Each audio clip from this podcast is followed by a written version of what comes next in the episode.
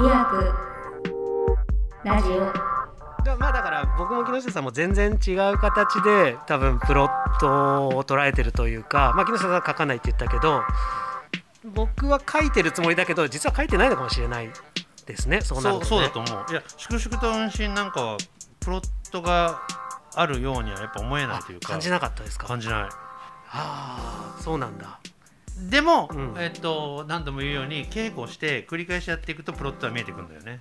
なるほど。じゃあやっぱり僕の頭の中にしかないから、うん。そこにたどり着くまでに時間かかるのかもしれないでその頭の中がやっぱ面白いと思うのすごいあのまあごめん話続きちゃうね、はい。まあ、とにかく面白い本だなって本当につくづく思いました。いろんな方向からうん話ができるぐらいいろんな面白い。でまあまあそういう本はまあこう、えー一つあったとしてそこに、はい。例えばごまさんの音楽だったり、はいはい。日々の梢さんの衣装舞台美術っていうのは、はい。なんかどういう観点であこのアーティストに頼もうっていうふうになったんですか、そうだよね。まずはやっぱりさっきから何度も言うように台本書き直さない宣言があったことによってこうこれパルコでやるのは大変だぞとはいはい思って、はい、はいであのまた記憶を手繰り寄せるとうん「粛々と運針」を読んで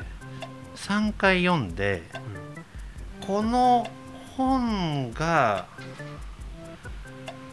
描こうとしているものをドア玉に3分間で一切セリフなしで台本にも書いてないシーンを作ろうってなんか思ったの。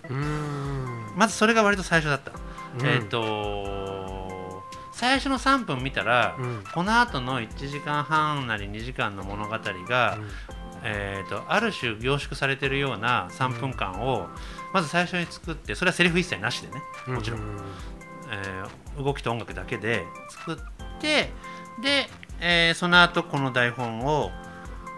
この戯曲を僕が挑めばきっと僕がこの本を読んだ時の感覚をお客さんに与えれそうな気がしたの、はいはいはいはい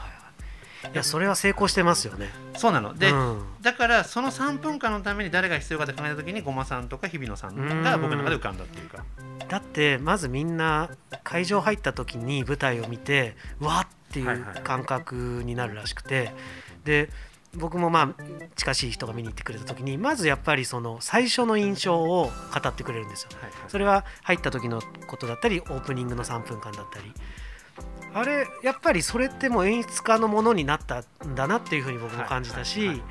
それがもう本当に僕がその劇場で初めて見た時にそのシーンを見た時もやったと思いましたし成功したと思ったし。だから木下さんもやっぱそれは最初に浮かんだってことはそれさえやれればまあそうあとは真面目にやっていけばなんとかなるんじゃないか